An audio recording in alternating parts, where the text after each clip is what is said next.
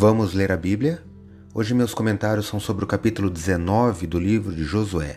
Sou o professor Décio Henrique Franco e este podcast segue o projeto Reavivados por Sua Palavra, da leitura diária de um capítulo da Bíblia.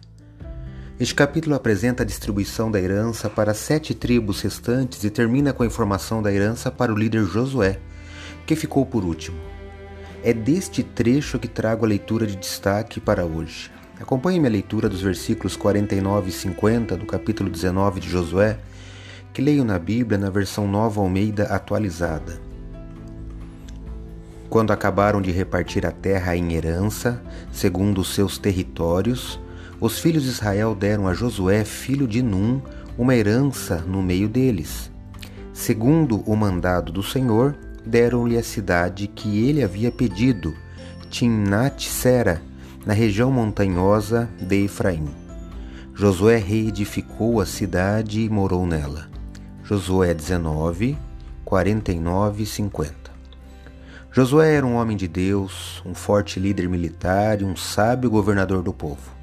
Esta grandeza também se manifestava em ser ele um homem humilde, disposto a solicitar a sua porção de terra depois de todos os outros. Ele poderia ter reivindicado a sua terra antes de qualquer um e ninguém faria objeções. Mas ele era um líder servidor e deixou um exemplo digno de ser seguido pelos demais.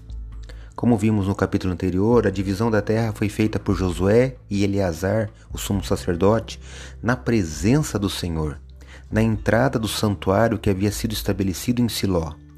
Isto mostra que o proprietário original e legítimo do povo e da terra de Israel era o próprio Senhor. Leia hoje Josué capítulo 19. Esse foi mais um episódio diário deste projeto de leitura da Bíblia apresentado por mim, Décio Henrique Franco. Um abraço e até amanhã.